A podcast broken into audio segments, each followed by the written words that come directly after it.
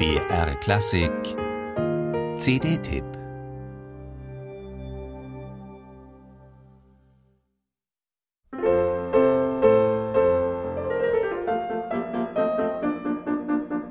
Für den Konzert- und Musikbetrieb gehören die 18 Klaviersonaten von Wolfgang Amadeus Mozart nicht unbedingt zum zentralen und vielgespielten Werkkanon.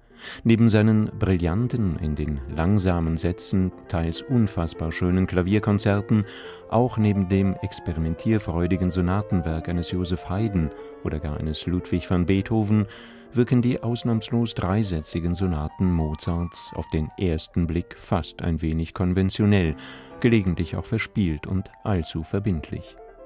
Dieser leicht oberflächliche Eindruck täuscht allerdings massiv. Die jetzt in die zweite Runde gegangene Gesamtaufnahme des jungen koreanischen Pianisten William Yoon ruft das noch einmal nachdrücklich in Erinnerung. Vielleicht erschließt sich die Schönheit der Mozart-Sonaten nicht ganz so unmittelbar wie die seiner Konzerte, doch der langsame Satz der F-Dur-Sonate, die Mozart noch in Salzburg komponierte, besitzt für einen 18- oder 19-Jährigen einen fast schon bestürzenden Tiefgang.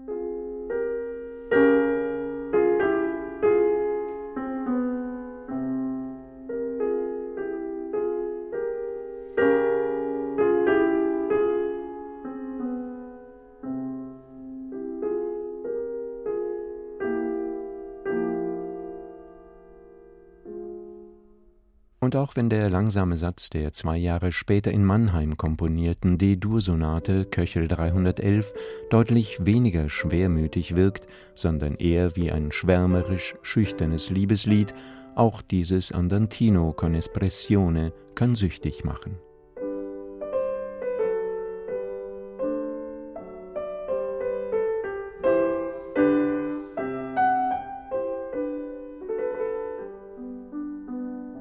Es ist ganz besonders die Poesie dieser langsamen Sätze in Mozart-Sonaten, die seit längerem nicht mehr so unverstellt zu erleben war wie in der neuen Aufnahme von William Yoon.